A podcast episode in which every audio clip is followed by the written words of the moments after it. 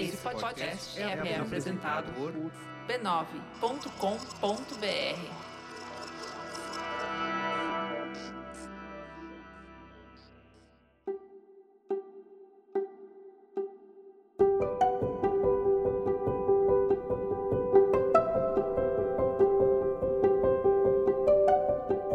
Eu lhe dou as boas-vindas ao Autoconsciente, um podcast que fala de vida interior para ajudar você a se entender melhor. Eu sou Regina Gianetti, instrutora de Mindfulness, a sua repórter da alma. E aqui eu compartilho reflexões e ações para uma vida com mais autoconsciência. A minha intenção é que ao terminar um episódio, você se sinta melhor do que quando começou.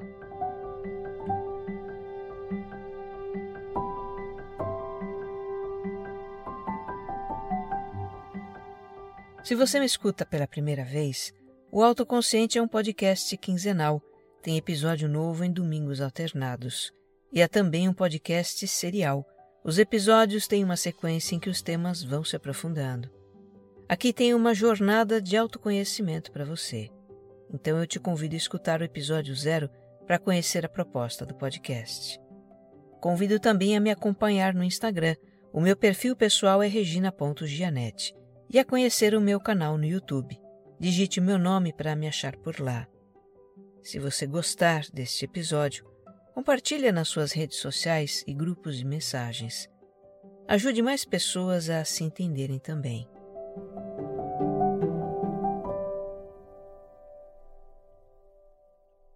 Episódio 124 Ética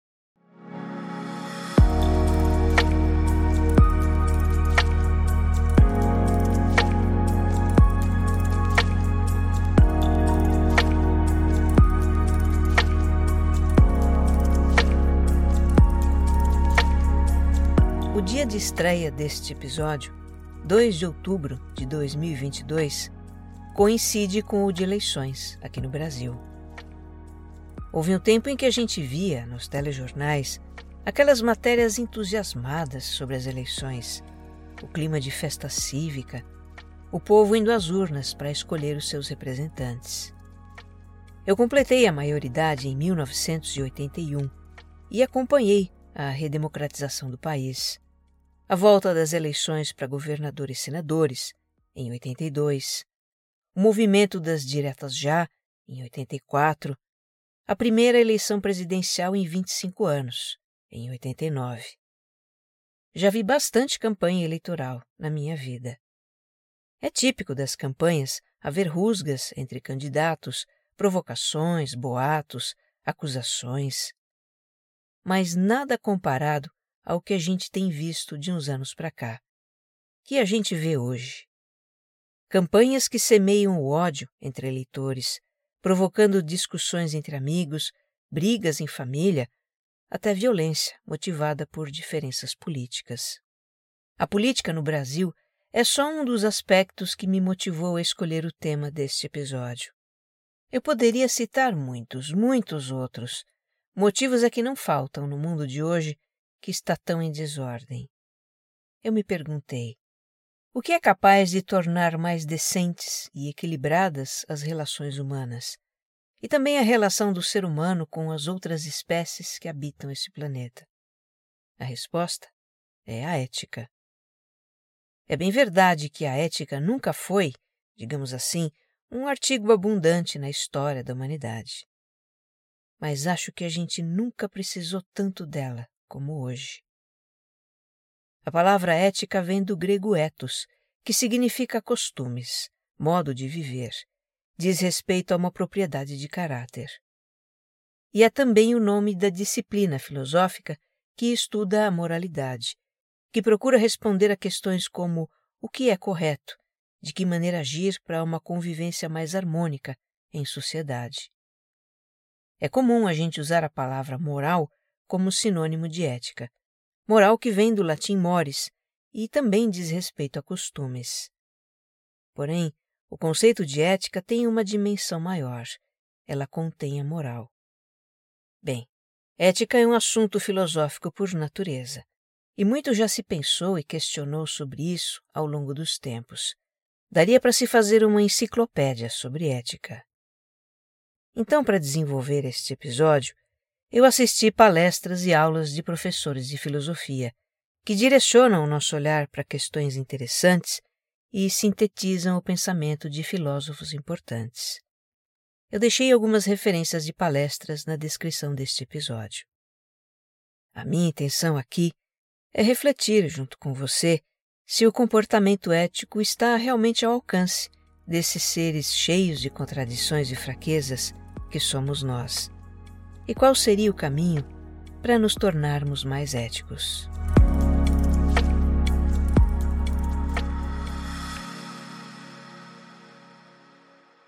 Às vezes a ética parece ser uma questão muito complexa.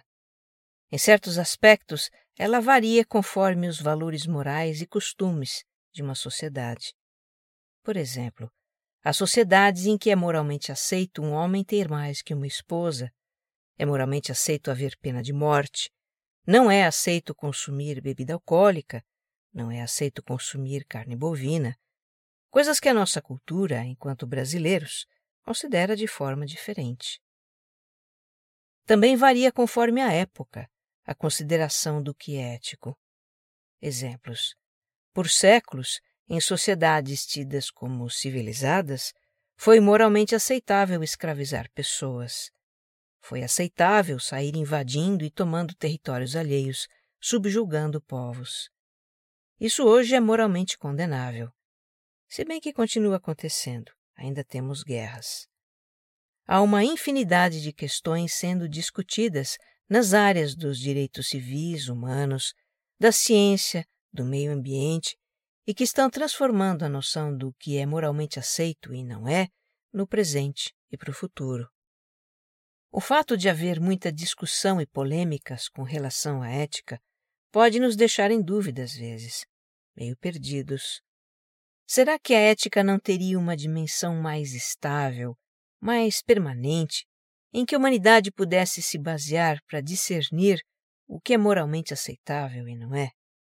A resposta é sim. A ética tem uma dimensão interior, que é própria da essência do ser humano e que não está subordinada às convenções sociais ou entendimento de uma época, cultura ou grupo. É o que explica a filósofa e professora Lúcia Helena Galvão, da Escola Nova Acrópole. Nessa visão, a ética é o caminho que conduz todos os seres à unidade. Não é criada pelo ser humano, mas anterior a ele. Esse é o entendimento de ética dos filósofos gregos Sócrates, Platão e Aristóteles, dos séculos IV e III a.C. Por exemplo, Platão, na sua famosa obra A República, defende a ideia de que o ser humano tem em si uma natureza ética. Foi feito para ser ético e, ao tornar-se ético, assume o lugar que lhe cabe na ordem universal. A visão da ética como atributo da essência humana também está em tradições filosóficas orientais. Exemplos são o hinduísmo e o budismo, que surgem mais ou menos na mesma época dos filósofos gregos. Como diz a Lúcia Helena, essas tradições ensinam que o ser humano se desenvolve espiritualmente ao trilhar o caminho da ética. Ao cultivar virtudes, cultivar a justiça e a retidão no pensamento, na palavra e na ação, o homem se liberta dos desejos da vida material. No cristianismo, alguém que se dedicou muito à ética foi São Tomás de Aquino, padre e teólogo do século XIII. Ele se inspirou muito em Aristóteles. Um ponto interessante da filosofia de Tomás de Aquino é que a ética não consiste apenas em fazer o bem ou o que é correto, mas consiste também no modo como se responde ao mal. Para ele, a ética se relaciona à confiança em um universo ordenado, no qual todas as coisas têm um sentido, incluindo o mal. A professora Lucielena explica essa relação. São Tomás dizia que o bem se fortalece, se potencializa na superação do mal. Do ponto de vista de quem olha de cima, olha o todo, tudo é necessário, e o mal é um obstáculo a partir do qual o bem se eleva. Nada que nos acontece é por acaso, mas reflexo de ações e escolhas passadas ou oportunidades de novos aprendizados. Na visão do cosmo ordenado, os acontecimentos são pedagógicos, destinados especialmente a cada um de nós. Se confiamos nisso, podemos ser éticos, ela diz. Essa visão de que o mal potencializa o bem nos livraria, por exemplo, de revidar ou nos vingar de um mal que é feito a nós. Não revidar seria ético. Outro filósofo que tinha uma visão metafísica da ética é o alemão Immanuel Kant, do século XVIII. Ele foi um acadêmico de muitos saberes. Lecionou matemática, física, antropologia. Era também bibliotecário, pedagogo. Imaginou que se o mundo físico era regido por leis, como a da gravidade ou a do magnetismo, a moralidade humana também haveria de ser efeito da ação de leis, nesse caso, metafísicas. Para ele não fazia sentido que a natureza tivesse dado racionalidade ao ser humano apenas para ele satisfazer os seus instintos e necessidades. Então, o que o filósofo buscou foi criar um modelo para praticar a ética com base na razão, e não em doutrinas ou regras externas. Duas coisas que me enchem a alma de crescente admiração e respeito, disse Kant. O céu estrelado sobre mim e a lei moral dentro de mim. No final do episódio, eu falo um pouco mais dele.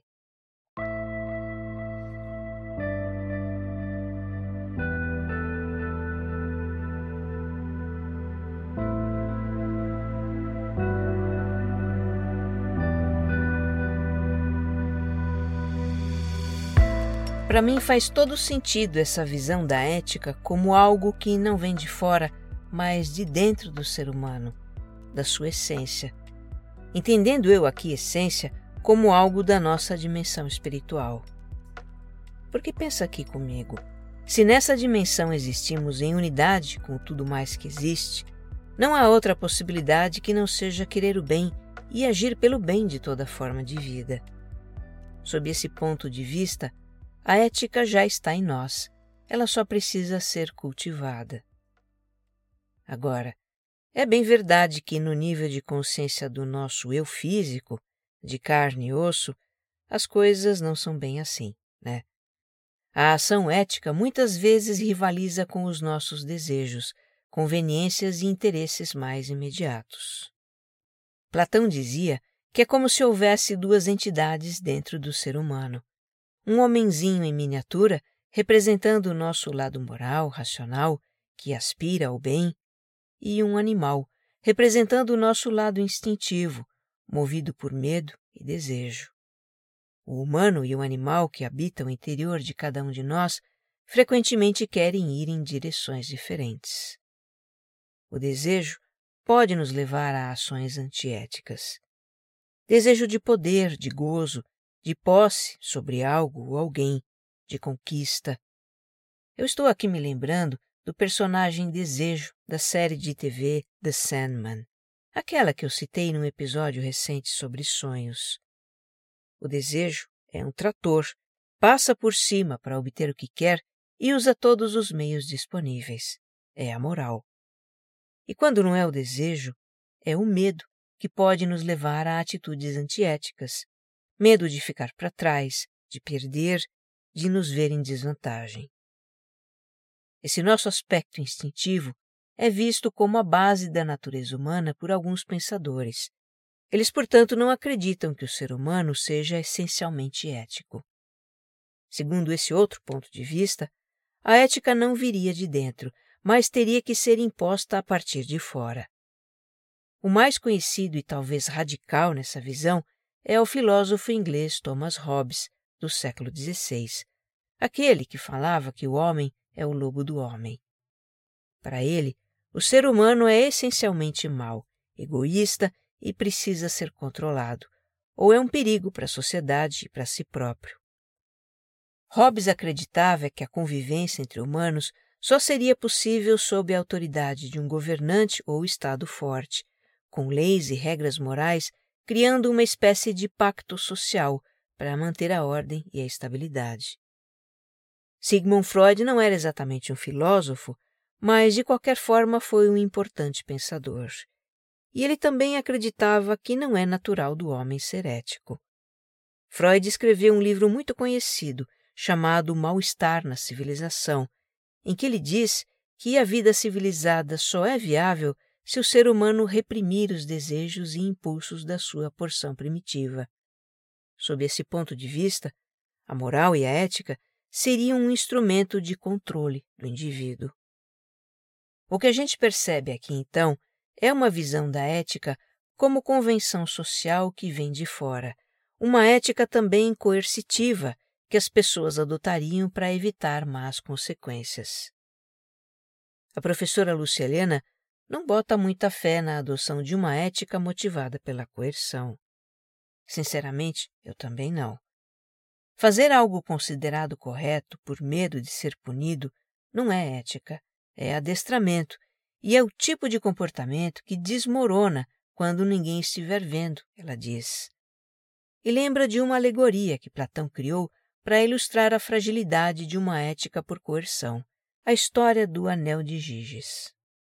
Giges era um pastor de ovelhas que trabalhava para o rei. Levava uma vida humilde e tinha que ser muito correto, servindo ao rei. Um dia, quando ele estava no campo com o seu rebanho, aconteceu um terremoto que abriu uma grande fenda no solo.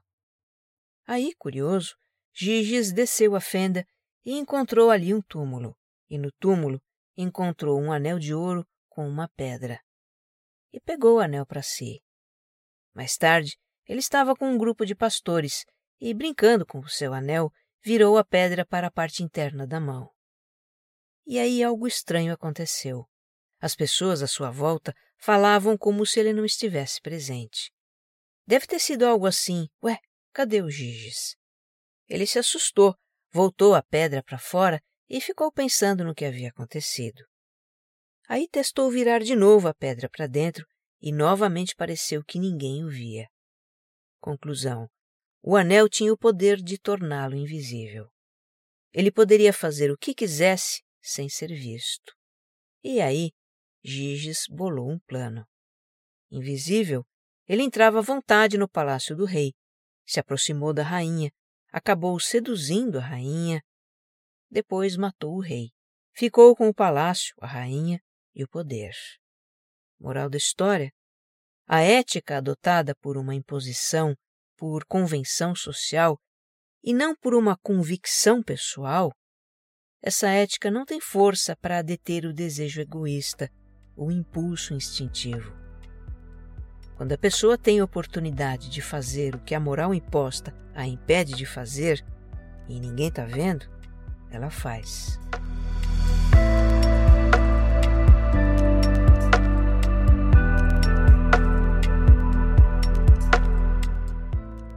Há uma outra visão da ética em que ela não seria motivada pelo medo das más consequências de uma ação, mas sim pelas boas consequências de uma ação é a ética utilitarista, que resumidamente propõe que a ação ética é aquela que promove bem-estar para a maior quantidade de seres. A ação ética seria então uma ação útil, daí o nome utilitarismo. Nessa lógica, o que mais importa não é a ação, e sim as consequências que ela produz. Os dois grandes filósofos da ética utilitarista eram ingleses, Jeremy Bentham e John Stuart Mill. Eles viveram entre os séculos XVIII e XIX. A forma de pensar a ética que eles teorizaram é pragmática. Eu vou dar um exemplo. Imagine que acontece uma grande emergência em um hospital e um médico é chamado com urgência em duas enfermarias que estão sem médico.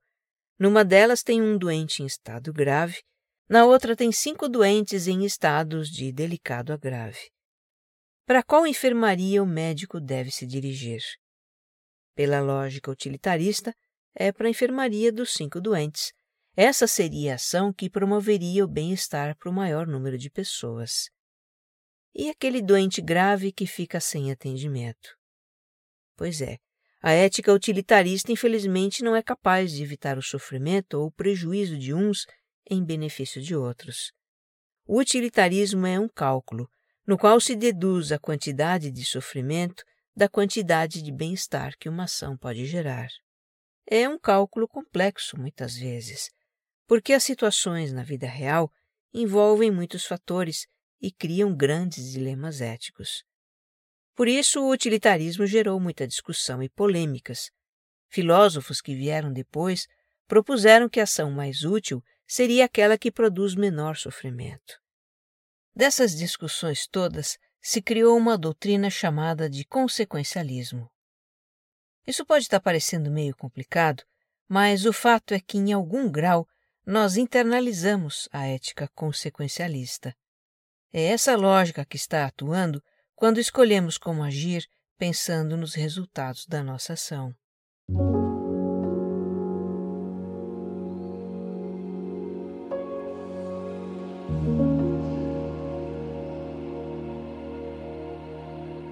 O que eu intencionei fazer até aqui foi apenas sobrevoar algumas ideias sobre ética para a gente refletir sobre o lugar que ela tem na nossa vida.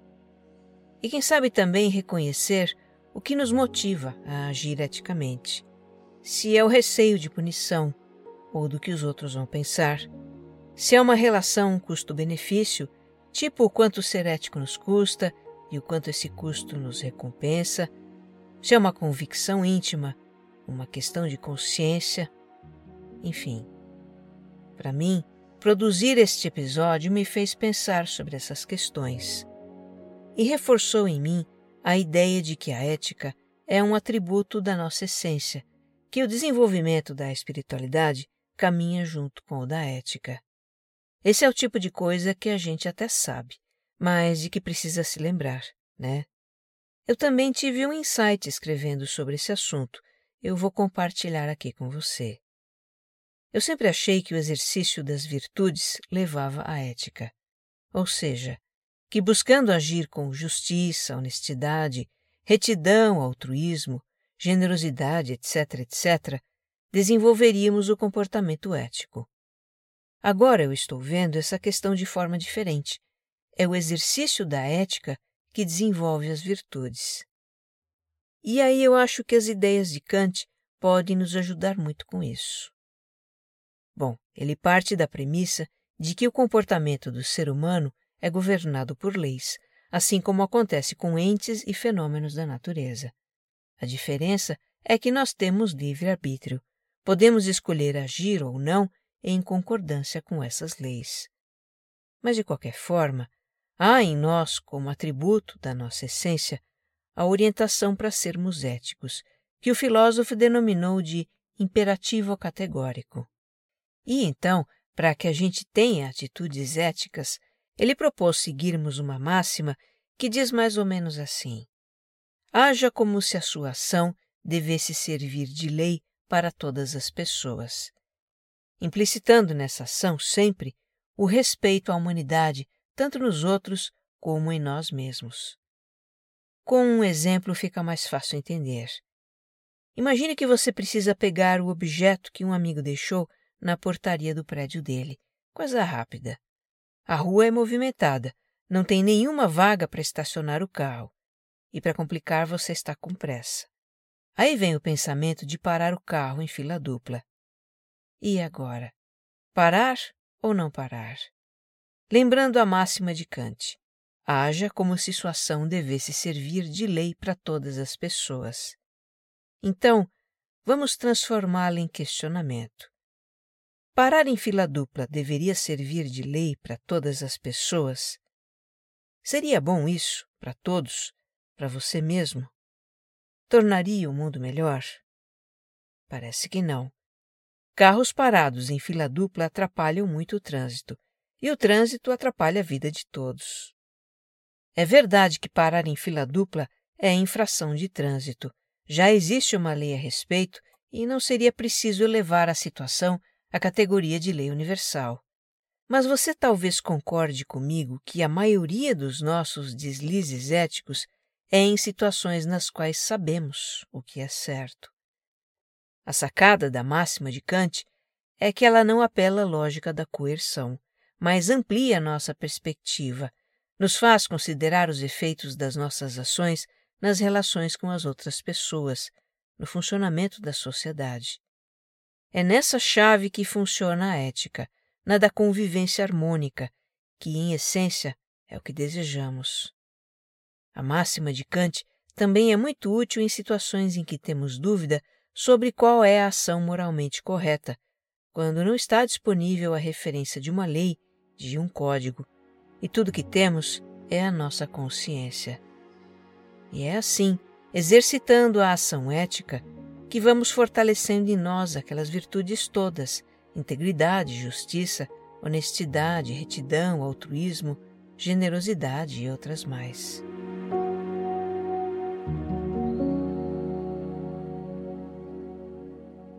Eu sei que às vezes nos passa pela cabeça um pensamento do tipo: o que conseguimos sendo éticos num mundo cheio de espertalhões? Pessoas que fazem de tudo para levar vantagem. Ser ético não nos torna presas fáceis dos mal intencionados? Bem, aí tem duas coisas na minha visão. O fato de procurarmos ser éticos não necessariamente nos torna ingênuos. Precisamos saber nos proteger, não confiar cegamente, mas também não prejugar alguém, apenas ter cautela. Agora, independentemente da moral alheia, do quão distorcidas e corrompidas estejam as coisas no mundo, vale a pena ser ético por nós, para honrar a nós mesmos. Kant dizia que precisamos olhar para dentro e perceber que há algo ali que é digno de respeito. Respeitar o que há dentro de nós, diz a professora Lúcia Helena. E olha, ter essas atitudes de respeito para conosco mesmo e para com os outros nos faz sentir tão bem. Já lhe aconteceu de alguém lhe dar um dinheiro a mais e, ao devolver, você ficar feliz por tê-lo feito? Feliz por receber o muito obrigado do outro pelo seu gesto? Já lhe aconteceu de falar a verdade, uma verdade que não era favorável a você, mas assim mesmo você disse, e se sentiu aliviado e orgulhoso de si mesmo? Alguma vez você se sentiu firme e resoluto por não aceitar fazer parte de algo antiético? Não é bom colocarmos a cabeça no travesseiro sem peso na consciência porque estamos agindo corretamente em nossa vida? Ser 100% éticos, isso eu acho que é utopia. Temos lá as nossas fraquezas. A gente escorrega em pequenas coisas, na fofoquinha sussurrada ao pé do ouvido de alguém, parando em fila dupla só por um minutinho, contando uma inverdade para justificar alguma falha. Podemos escorregar com coisas maiores também. Quem nunca? que as nossas fraquezas não nos façam desacreditar que podemos ser mais éticos e que as fraquezas dos outros não nos façam desacreditar que vale a pena sermos éticos.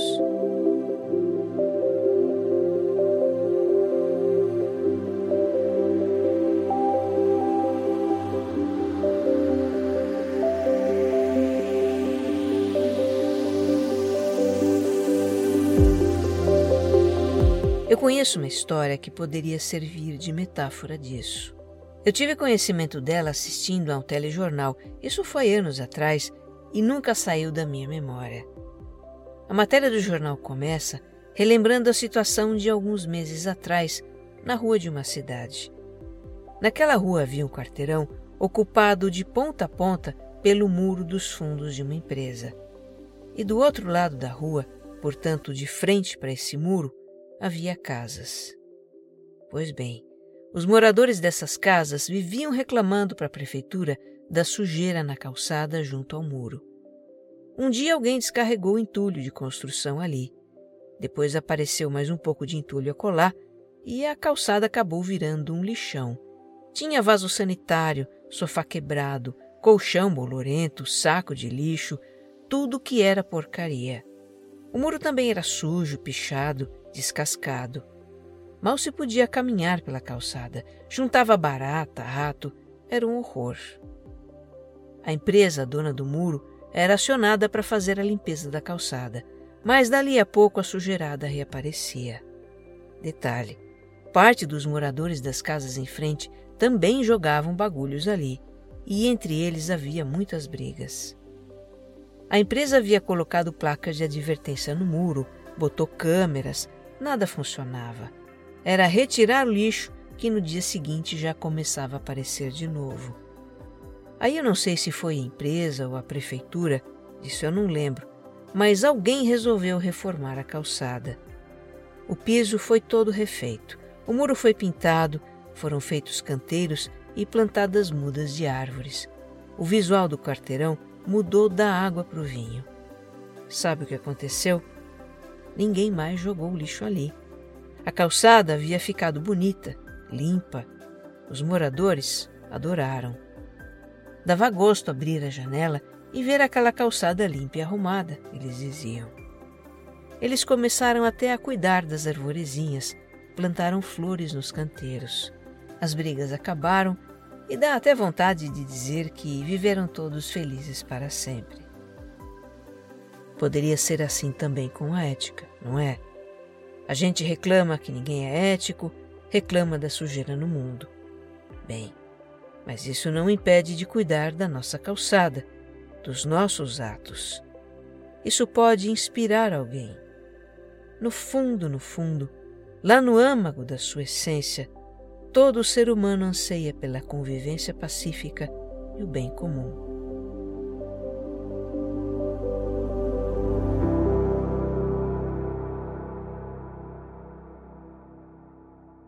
Que você esteja bem. Um abraço.